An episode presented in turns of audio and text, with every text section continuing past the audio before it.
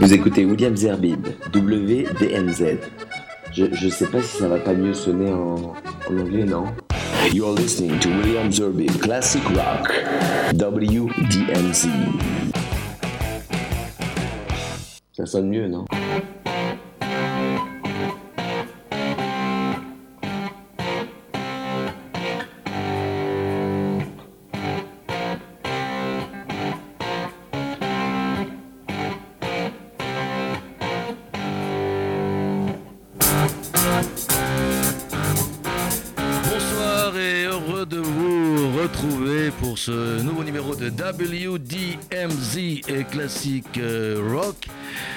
Bonsoir à tous les amateurs de rock classique et ce soir je suis doublement heureux parce que tout simplement j'ai euh, deux euh, célébrités euh, à côté de moi et c'est pas courant. À ma gauche, comme le disait à l'époque notre ami Léon Zitrone. Donc à ma gauche, euh, Marc Tobali que vous connaissez parce que je l'ai souvent reçu euh, dans, dans cette émission et dans d'autres. Euh, Marc Tobali, le lead du groupe Les Variations. On reparlera de Variations avec mon second invité qui est sur ma droite. Et de ces deux invités, je suis fan depuis longtemps. Alors, le, second, comment, comment dire, avant que je vous donne son nom, c'est une, une encyclopédie vivante du, du rock. On ne va pas dire autre chose. Il a, rencontré et interviewé toutes les plus grandes stars du rock, du blues et de la funk. Euh, je euh, pense que je peux dire qu'il a participé euh, dans tous les médias, qu'il soit écrit, qu'il soit radio, qu'il soit télé. Parce que si je devais les citer, je crois qu'on aurait toute l'émission. Donc je ne vais pas les citer. Il a, si je peux dire quand même quelque chose que je vais vous parler des variations et on reviendra vers eux. Euh, il y a une semaine, 15 jours, c'est d'ailleurs comme ça que j'ai découvert son dernier livre. Il a écrit un truc extraordinaire. Il a dit, toujours cet invité, je suppose que vous avez commencé à deviner son nom et son prénom. Il a dit que les variations, c'était le plus grand groupe de rock français. Il l'a écrit, en tous les cas, c'est ce qui a été cité dans VSD. Dira- Il nous dira pourquoi. Vous avez donc reconnu le- l'inénarrable et la, et la voix est spécifiquement unique, c'est Philippe Manœuvre. Bonsoir Philippe Manœuvre. Bonsoir William Alors si vous Je suis très ému moi, après cette présentation. Je me dis, attendez, qu'est-ce que je peux Bah, il faut la faire faire un peu star quand même, sinon. Non, vous êtes fou là, vous délirez. Déjà, vous me faites un plaisir incroyable. On s'est pas vu avec Marc depuis 10 ans. Euh, donc, euh, oui, j'ai écrit un Ah, livre. Alors moi, je vais le citer. Attends, je vais le citer. La discographie secrète de Philippe Mahler. Alors c'est extraordinaire parce que c'est 111 trésors cachés du rock. Et, et je vais tout de suite lui demander d'ailleurs euh, quelle est la différence entre, parce qu'il l'écrit, il le dit, entre les, les titres cultes ou les disques cultes et les disques collector. Et, mais d'abord tout de suite, allez, allons-y. Pourquoi euh, les variations, le plus grand groupe français? Mais parce qu'ils ont fait le boulot, ils étaient là à un moment fondamental, ils étaient là au moment du Big Bang. Euh, Au début, il y a eu les copains, les yéyés, Johnny Hallyday qui a fait le boulot incroyablement. D'ailleurs, les variations respectaient Johnny. hein. Et puis ensuite, le rock a changé. Il y a eu l'affaire Ronnie Bird au tournant de 66, hein, les mods, euh, euh, les- la bande du drugstore, c'est une autre chose. Et puis en 69, il y a le hard rock. Et là arrivent les variations. Et les variations, ils écrivent l'histoire. Ils font la première partie de Led Zeppelin, de Johnny Hallyday, de Steppenwolf. Je raconte tout ça. Les variations, c'est des rockers qui arrivent du Maroc et ils ont le sens de la trance. Euh, bien avant Led Zeppelin, ils avaient mis des instruments orientaux dans leur rock et dans leur blues.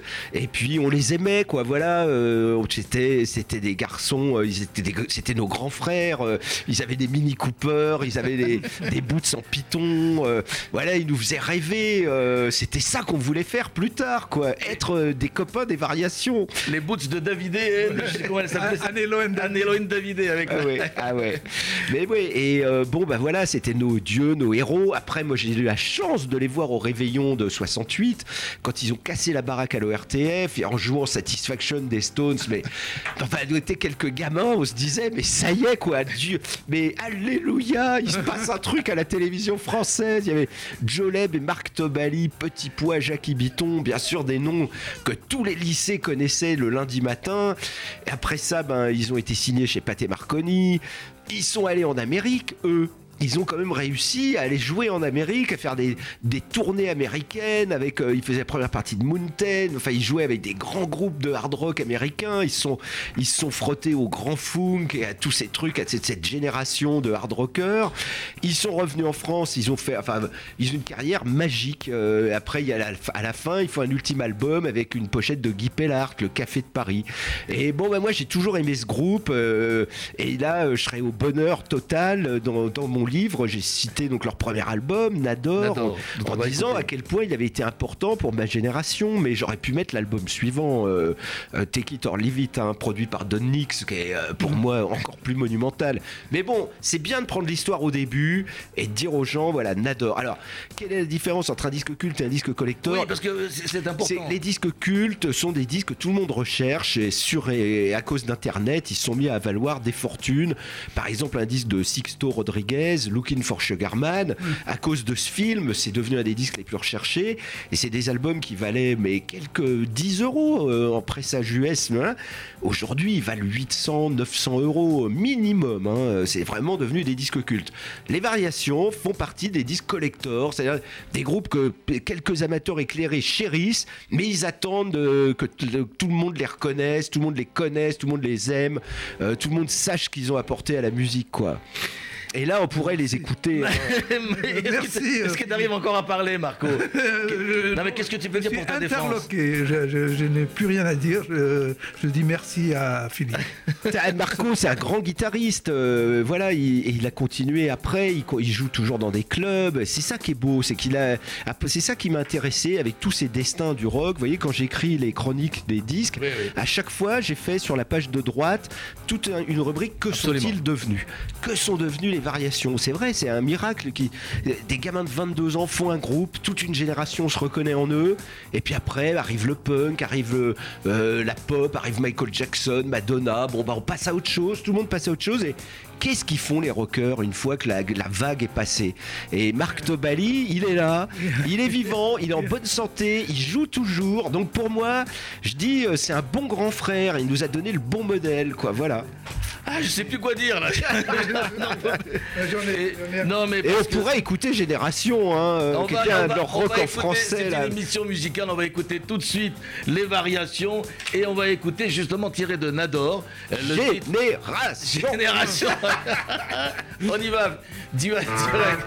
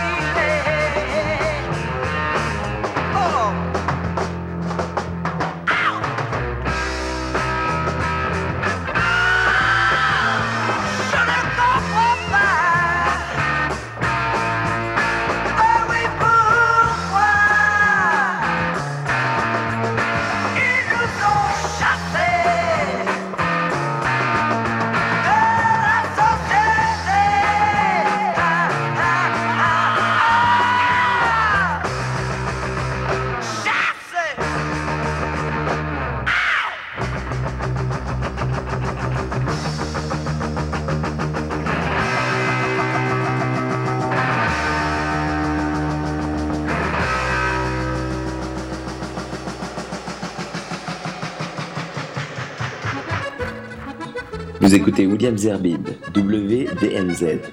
Je, je sais pas si ça va pas mieux sonner en, anglais, non? You're listening to William Zerbib, Classic Rock, WDMZ. Ça sonne mieux, non? Et voilà, c'est dommage qu'on n'ait pas de caméra parce que Philippe manœuvre en train. Si, si, il y en a un Ah, mais- qui marchent. Moi, mais- ce qui me frappe, c'est la Ouais. liberté euh, qu'avaient les rockers euh, dans les années 60, 70. euh, là, ils, ils- ils crient, ils gueulent, ils s'énervent. Personne n'est venu en studio. dire, Mais dites donc, les gars, qu'est-ce que vous faites là, la société? Il y avait une espèce. Ok, c'était admis. On venait foutre le bordel. on venait protester. On venait dire notre sentiment profond. et, et ils ont été de cette génération, quoi, avec les amplis Marshall, qui faisait qu'on nous entendait soudain, quoi. On avait le son, quoi. Euh, voilà, donc euh, pour moi, Bien ben, vu, vu avec cet angle-là, c'est extraordinaire.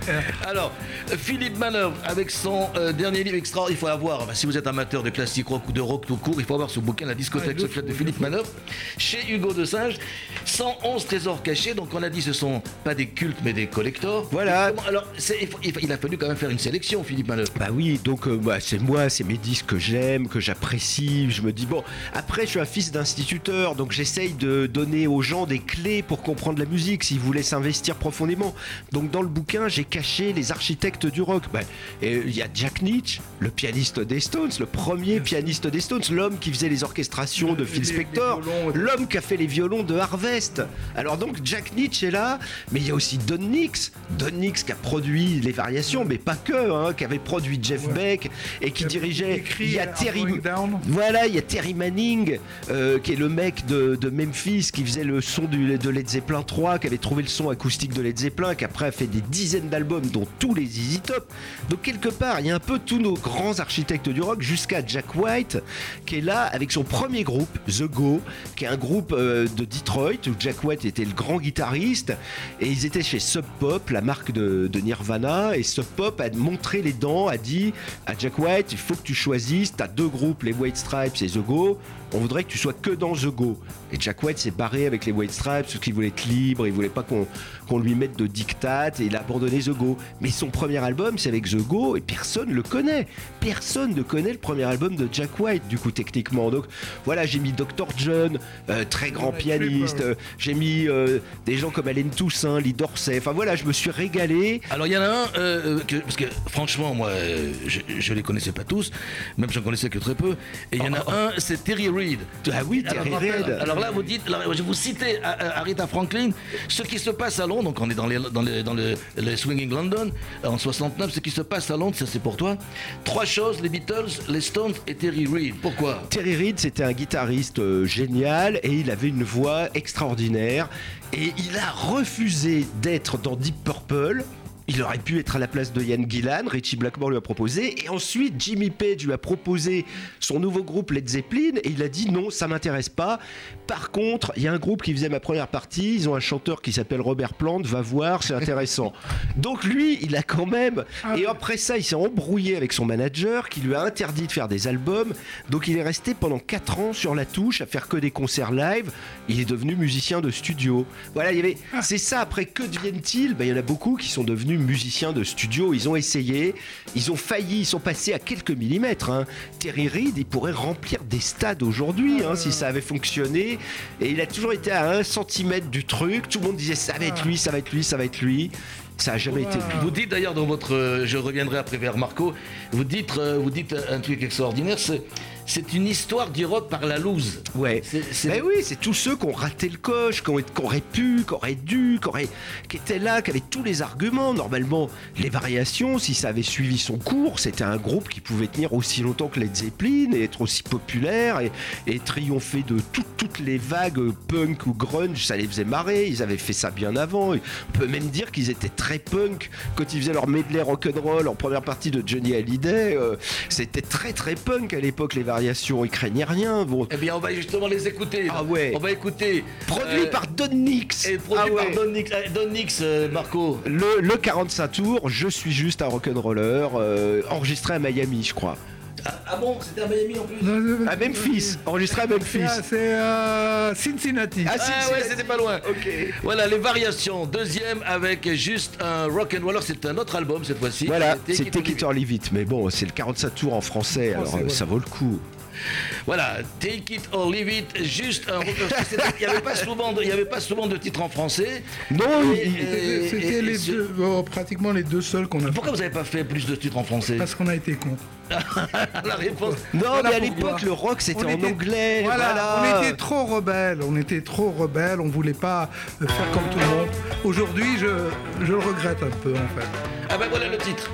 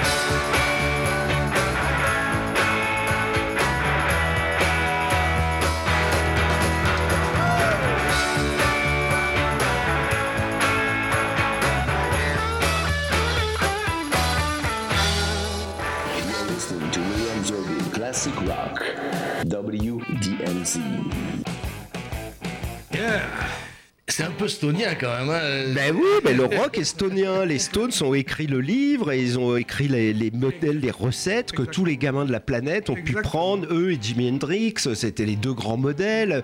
Et puis avec Clapton aussi qui libérait la guitare un peu. Bon, mais c'est vrai que les Stones et Hendrix, bon bah voilà, c'était le modèle. On, chaque gamin filtrait ses influences et puis ça repartait. euh, tout le monde pouvait compétir, tout le monde pouvait jouer. euh, la compétition était grande ouverte. euh, et c'est bien quand on écoute ce morceau, je trouve on entend un groupe de rock qui s'éclate. S'éclate. Et, et moi, ce que je c'est ce, merci Marc, parce que ce titre, entre autres, il m'a jamais laissé tomber. Euh, des fois, j'achète une nouvelle chaîne stéréo, c'est un des premiers disques que je vais écouter. Des fois, euh, je suis au bout du monde, j'ai le cafard, je l'ai dans mon téléphone, hop, j'écoute ça. C'est un bon titre, c'est un titre, euh, c'est un titre qui fait le boulot, qui te donne une bonne bourrade dans le dos. ça, Mais il pourrait avoir un succès fou, ce titre encore aujourd'hui. hein. On pourrait le remixer, il faudrait juste le, le ressortir un petit peu de sa Ouais. gang, lui mettre un petit coup de polish, Voilà. quoi, voilà, mais. Alors, euh, Philippe, j'ai oublié quand même quelque chose de très important. Quand je vous ai présenté tout à l'heure, c'est vrai que c'était un petit peu un panégyrique, mais c'est vrai que vous avez été dans tous les médias, qu'ils soient, euh, qu'ils soient écrits euh, radio ou, ou télévisés.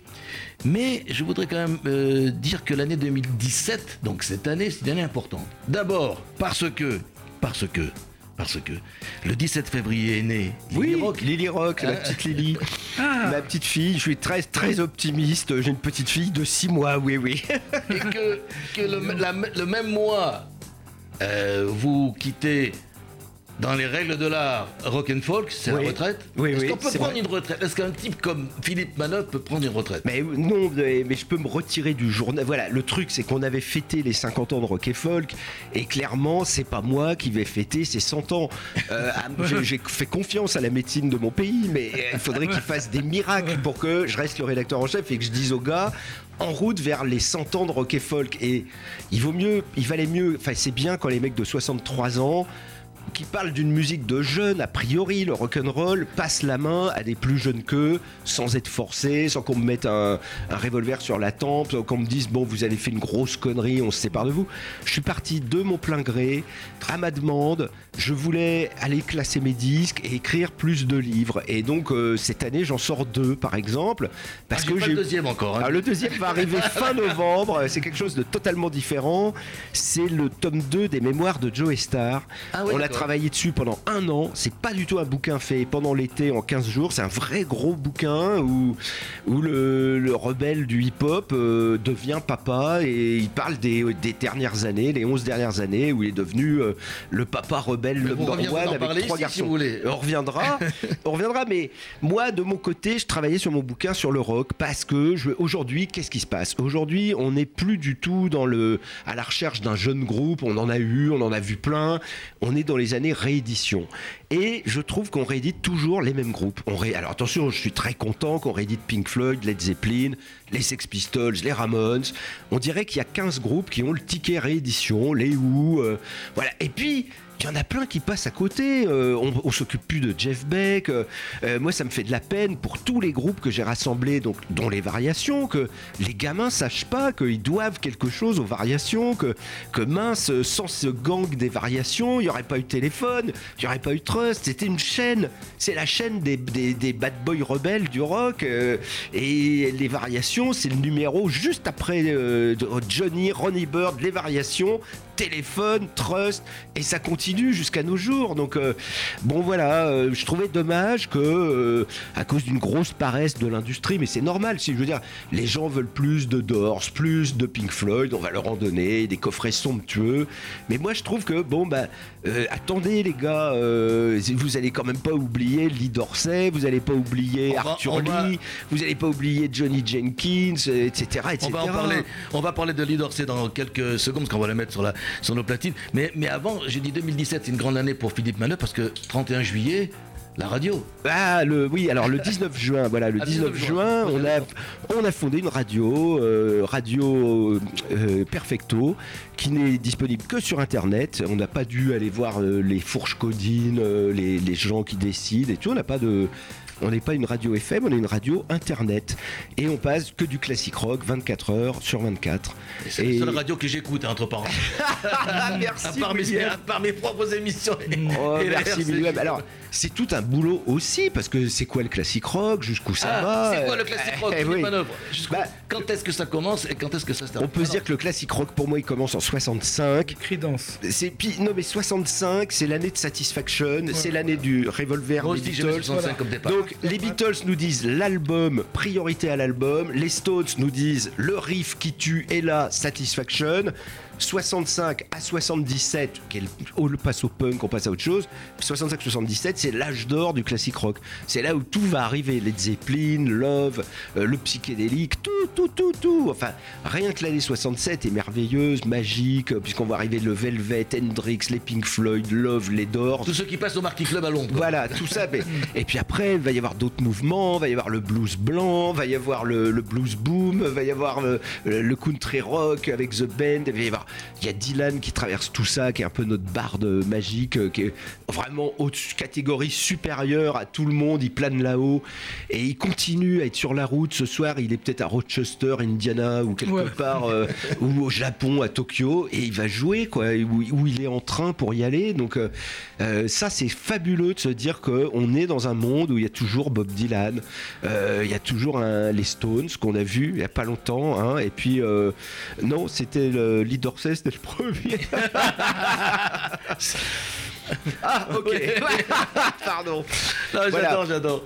Et euh, les Stones, en fait, vous étiez au concert. Ben, bien sûr, j'étais voir les Stones, mais j'ai trouvé ça génial. J'ai trouvé ça, bon, le premier soir Ouais, un peu, premier soir, un peu un peu rough, un peu décevant au niveau du son, mais dès le deuxième soir, les boulons étaient resserrés, et puis c'était en forme, et puis il y avait une grande camaraderie entre eux, euh, même à un moment Keith Richard euh, boude pendant euh, Miss You, qui trouve trop disco, Jagger lui a dit, bon allez Keith, reviens, quoi, genre fais pas ta tête là-bas. Donc on sentait une vieille camaraderie quand même, euh, ils se mettaient des bourrades, euh, euh, puis le, le répertoire me convenait, qu'ils aient fait NG le dimanche, Ah ouais. c'était beau, Let's Spend the Night le premier soir, enfin voilà, il y avait quand même Ah, deux, pas eu droit trois. à NG, moi, voilà, nous on a eu NG et Dancing with Mr. Deal dimanche, d'accord, le ouais. premier soir il y avait Let's Spend the Night, le troisième soir il y avait She's So Cold. Ah oui. Bon, alors tous les soirs, il y a eu deux trois morceaux comme ça qui se baladaient, des blues, des ils jouent des blues.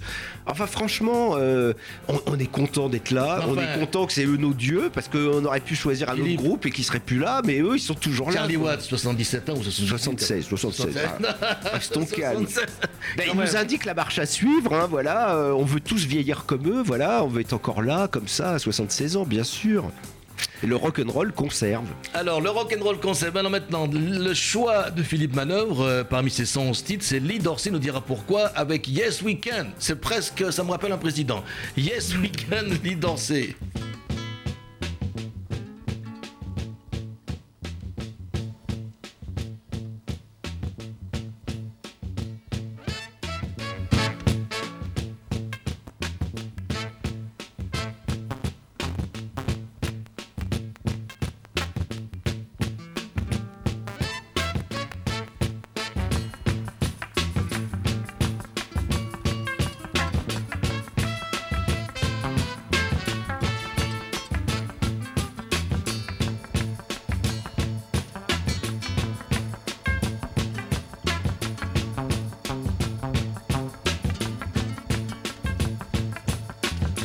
Is the time for all good men to get together with one another. Honor their problems and honor their quarrels and try to live as brothers. And try to find peace within without stepping on one another. And do respect other women of the world. Just remember we all had mothers. Make this land a better land and a world in which we live and help each man be a better man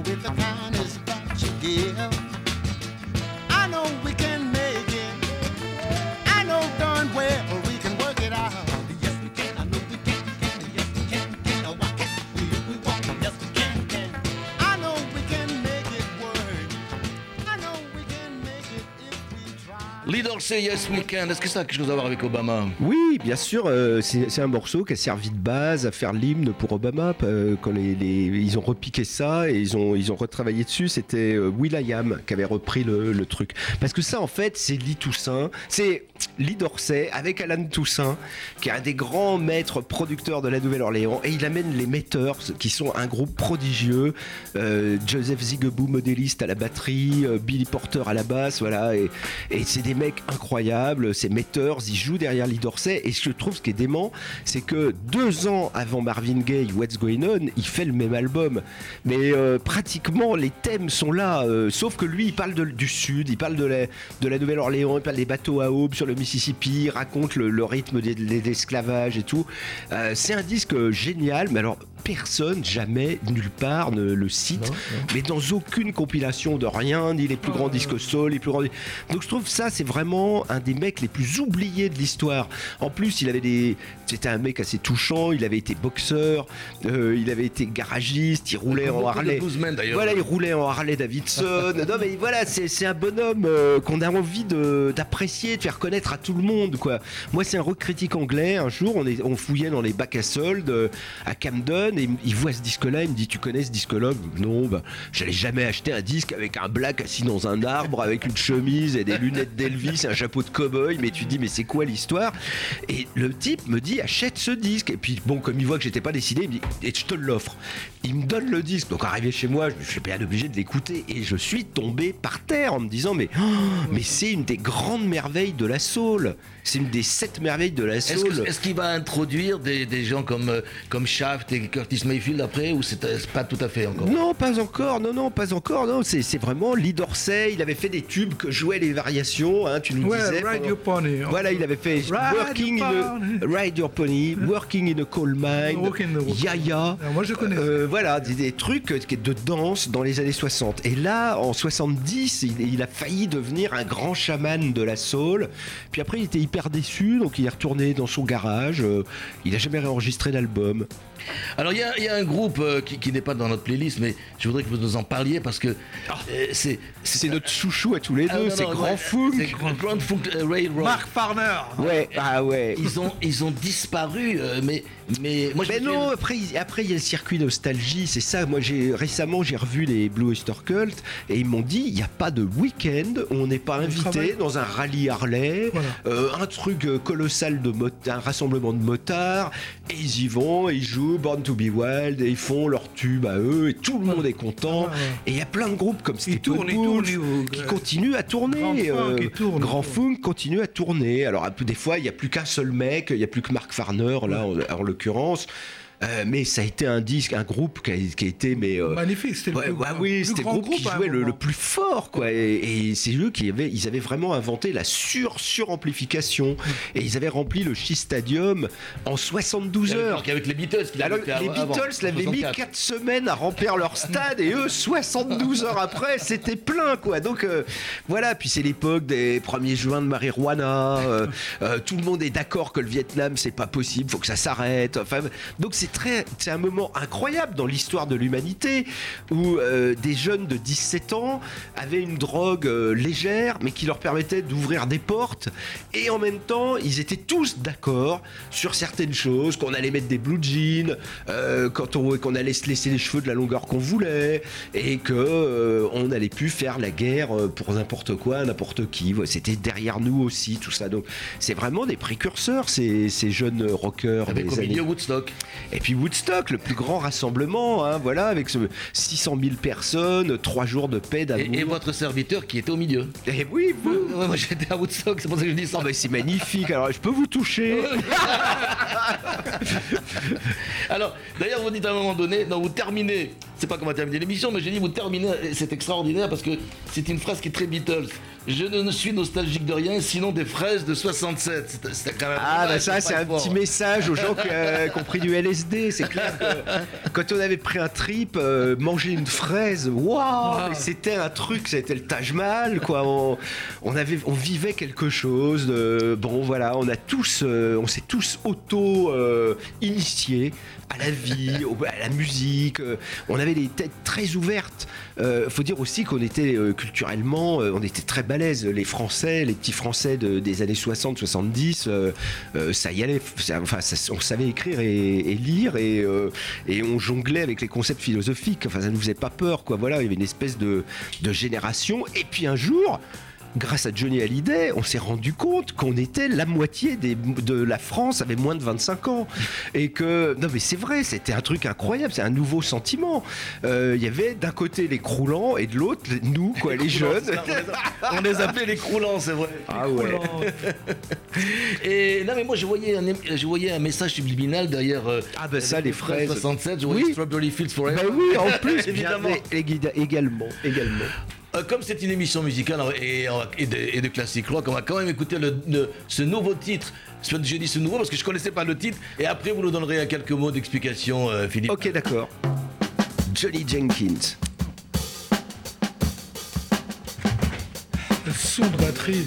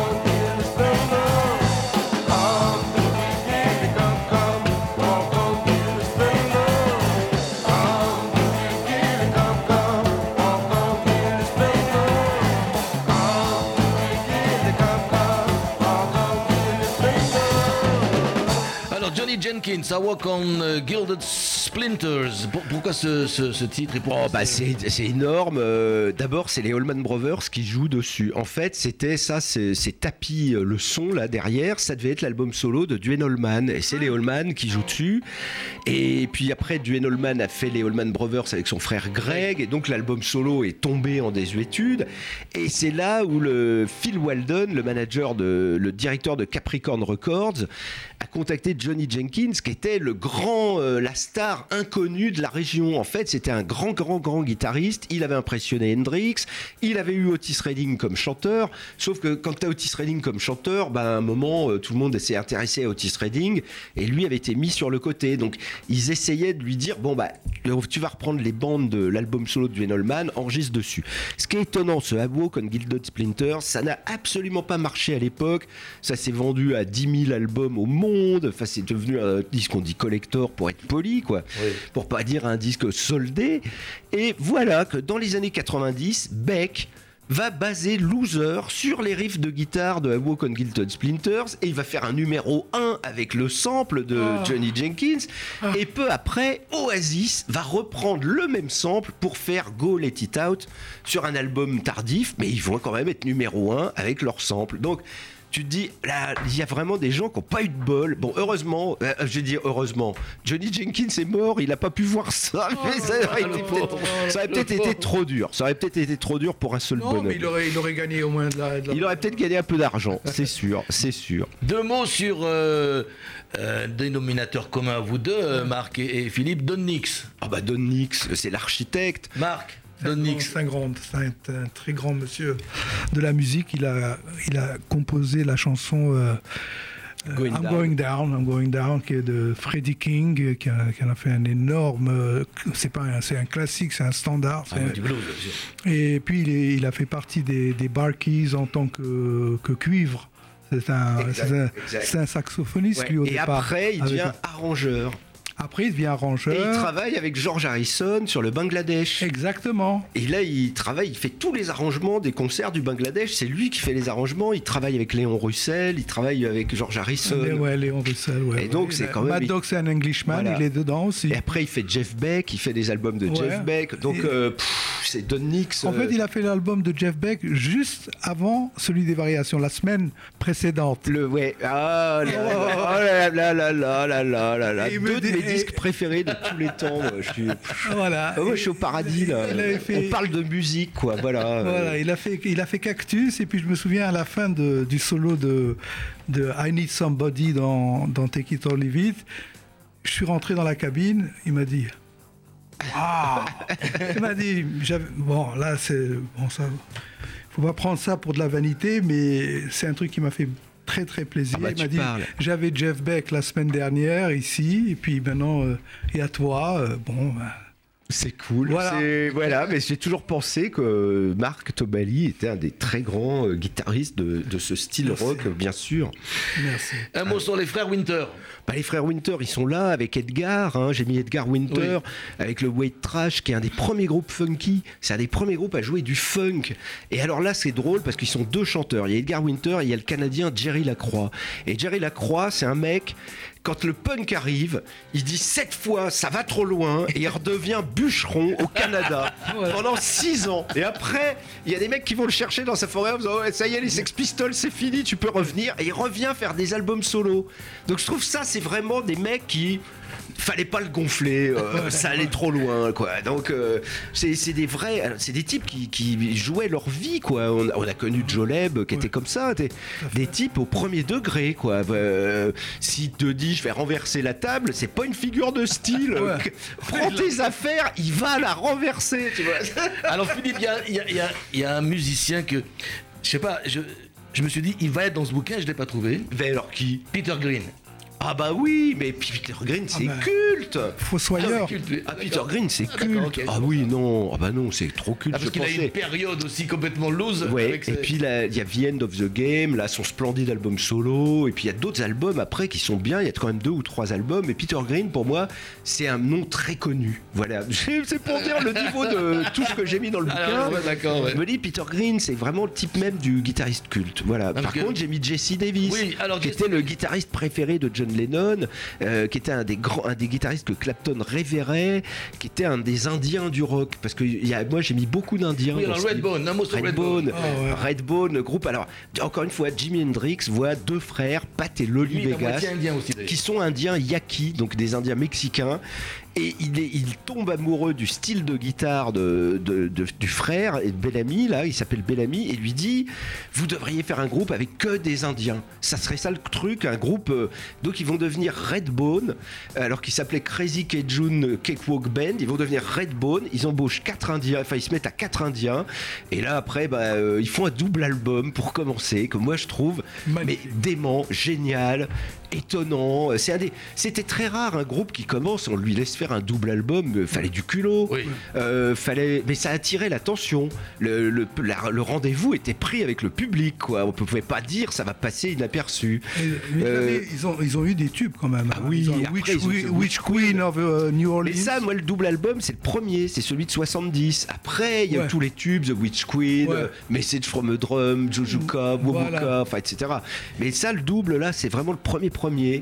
Euh, bon voilà, je suis fasciné par ce disque. Euh, encore une fois, des fois, je, je suis chez moi, je sors ce disque, je l'écoute, les quatre faces, je demande rien à personne, mais je me dis, c'est mon musique. devoir de critique rock de dire aux gens, écoutez ça avant de mourir, faites-vous plaisir, passez une bonne heure et demie au paradis, quoi. Écoutez, des- si vous aimez de la guitare électrique, euh, de la batterie, de la basse, des super chansons, allez écoutez Nicky Hokek, même Aretha Franklin l'avait repris. Alors bon, c'est pas peu dire. On va écouter euh, encore une fois un, un titre de votre sélection, c'est LA Getaway. Ouais. Si je me trompe pas, Bring It To to Jerome.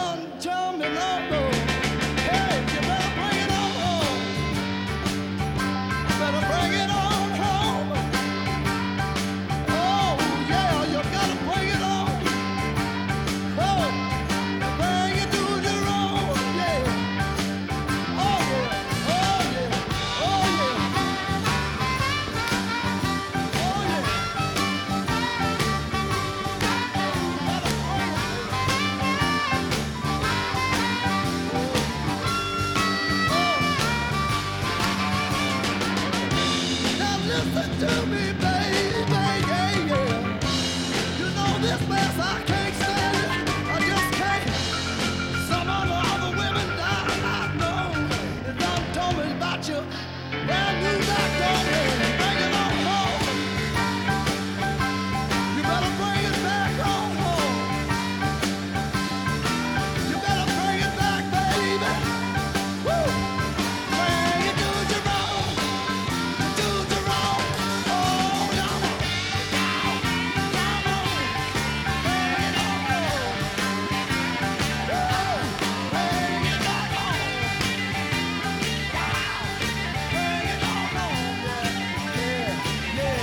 Malheureusement, c'est une émission qui doit se terminer, comme toutes les émissions, vous connaissez ça, euh, Philippe Manœuvre.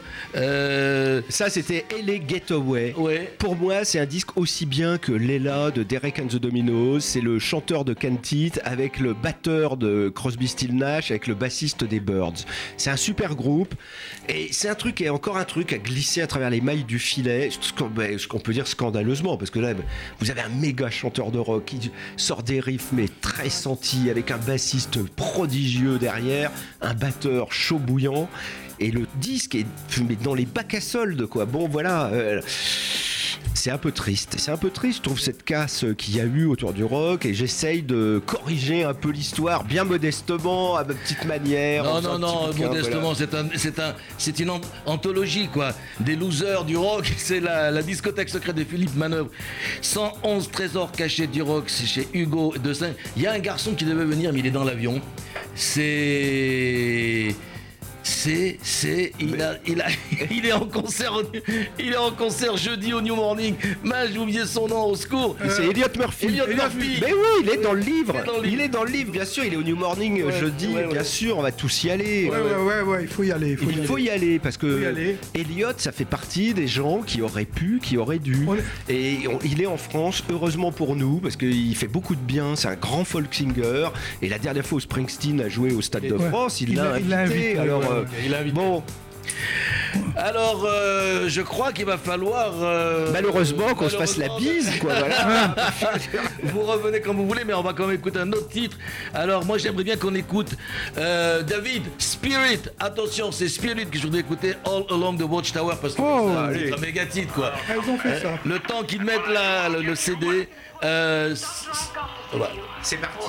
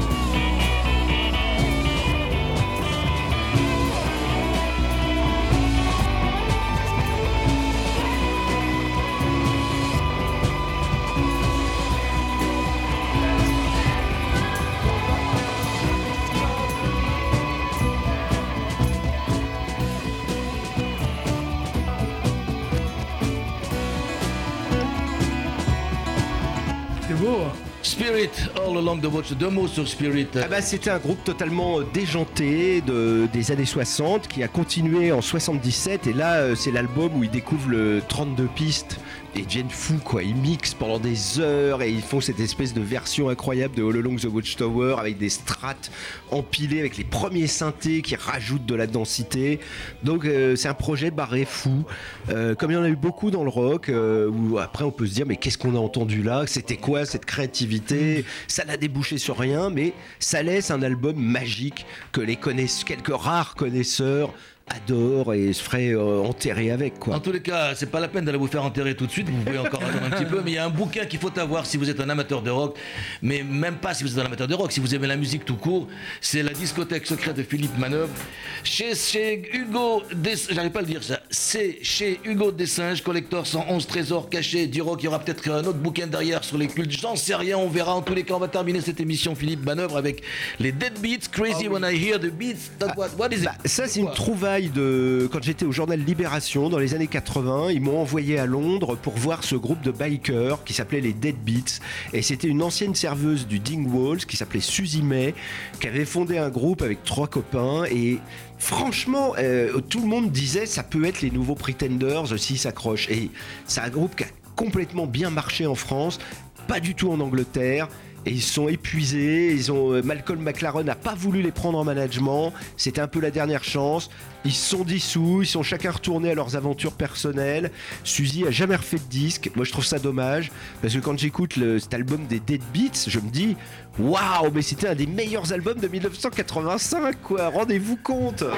Voilà, les Dead Beats pour terminer cette émission. Je vous souhaite une excellente nuit à toutes et à tous et à bonne longue vie, monsieur Manœuvre. Merci Encore 120 William et merci à Marc Tobali. Oh là là, quelle Merci à toi, classe. On a bouffé l'intro, c'est pas grave.